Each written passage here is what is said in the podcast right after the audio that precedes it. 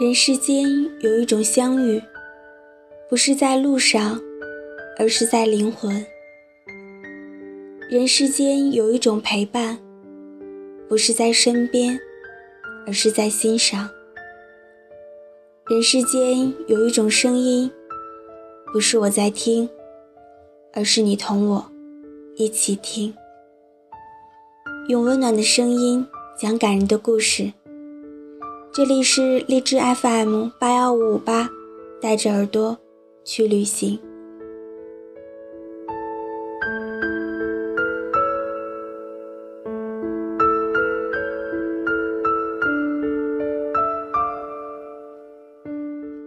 我开始觉得，或许自己不适合做个好人。从一开始的电话秒接、微信秒回、逢约必复、逢悲泣必送纸、逢吐槽必迎合，到逐渐左耳朵进右耳朵出，看着面前的姑娘哭花了妆无动于衷，到想委婉的安慰她没什么大不了的事儿，再到忍不住想要像个火星上来的男人一样给她建议方案，一二三四五六。最终教化失败后，电话设成静音，微信当作空气。这一切也只用了五个多月而已。我送佛没有送到西，反而是将他留在了孽障横行的中途，功亏一篑地抹掉了自己好人的帽子。这五个月内。我已经听了他的故事无数遍。相恋三年的男友劈腿，而他是最后一个知道。被分手后心情太差，上班出了大纰漏，被老板委婉的炒了鱿鱼。戏剧性的是，房东这时候正巧远行回来，决定十二月底租约满后不再续租。于是他拿着自己不多的行李和满身的疲惫。逃也似的离开了北京，而我成为了他在阔别已久的家乡为数不多的知心人。他看着我说：“这些心里话我谁都不告诉，我只跟你说。”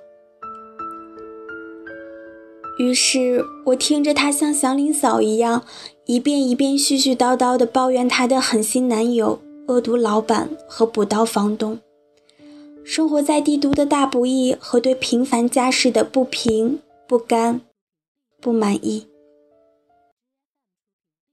其中有一段时间，我觉得他已经恢复到正常人了，常常化个淡妆邀请我出去吃饭、看电影或是逛街。天知道我是个多么讨厌逛街的人。可是我一婉拒，他就说：“是不是你也嫌弃我了？”就像是孙悟空的紧箍咒，我赶忙换衣服、穿鞋出门侍奉老佛爷。我们曾经是很好的朋友，我们一直一个班，他是我的后桌，我们天天一起吃饭，一起欺负同桌，一起补作业。一起放学回家，一起围观校草打篮球，一起八卦老师，一起偷看电视。曾经分享过无数凌乱琐碎的喜悦和伤感。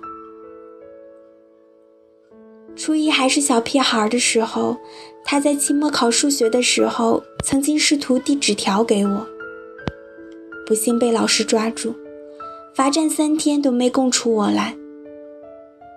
当时我就想着，这江姐一样的姑娘是我一辈子的朋友。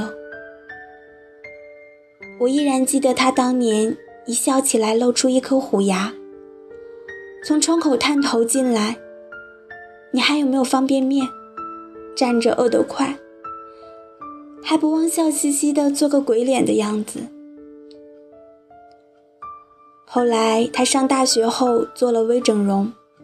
小虎牙消失不见了，取而代之的是泯然众人的八颗大白牙，还不能啃硬东西，烤瓷的。所以说，时光这把刀很任性。你想要它削出一张自然的 V 字脸，削出一副迷人的马甲线。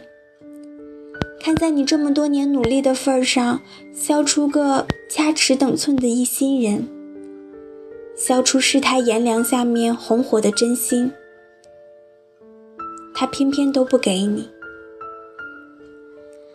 给你的是走在街头已经不敢叫出名字的老朋友，顺便还削去了他招牌的灿烂微笑，还给你个浑身上下充满乌云的负能量大王。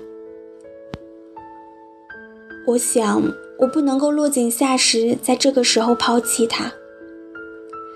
于是陪他去商场、公园和咖啡店吐槽的时候，我一遍遍掐死心里想要劝他“天涯何处无芳草，处处不留爷，爷自己开路”这种话，一边附和道：“就是，他真是太过分了，资本家真是太没人性了。”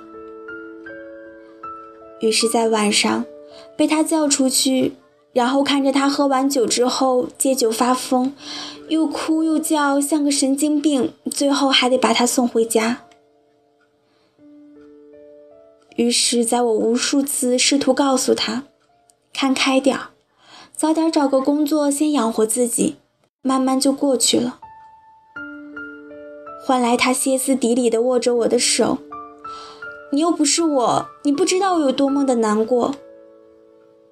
硬生生的将我将要说出口的话掐死在喉咙里。你不能想象这忍耐有多难。他刚刚回来的时候，每次见到他，不管隔着什么样的妆容，什么样的神情，我都能看到当年那个扎着马尾辫的姑娘。笑盈盈的露着他的小虎牙，问我：“你还有没有方便面？站着饿得快。”然后每一次见到他，每一次跟他通完电话，当年的那个影子就淡去一点。直到现在，我一闭上眼睛，全是他露着八颗烤瓷牙的精致笑容，和他怨妇一般反复念叨的。你说他怎么能这样？我对他哪点不好了？犹如魔音绕梁。或许我真不是个好朋友。人生的路那么长，那么长。如果你累了，被太阳炙烤，被风吹雨淋的走不动了，你可以停下来。我愿意站在你身边，做一棵树，为你挡一挡日光，挡一挡风雪。我愿意听你说说你旅途的故事，你遇到的好人，或者不那么好的人。可是我不愿意陪你做一只蘑菇，永远蹲在潮湿阴暗的角落。一边享受着悲伤和愤恨发酵后的美味霉菌，一边自怨自艾，把自己变得心胸狭隘、面目可憎。我愿意等等你，陪着你停下来休息一程，看一看风景，聊一聊生活。但是我不会一直等下去。如果时间到了，而你还没有站起来，还自得其乐地蹲在地上撒娇耍赖，要做蘑菇。对不起，那我不等你了。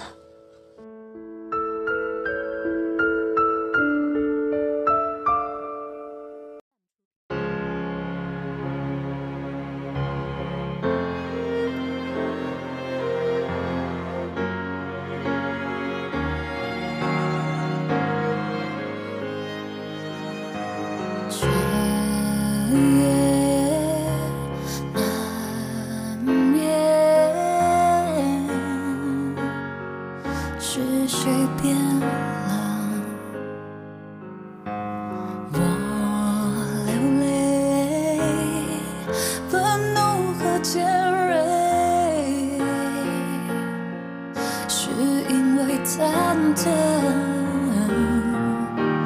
你不能理所当然了你的资格。我需要更多安全感才能平衡。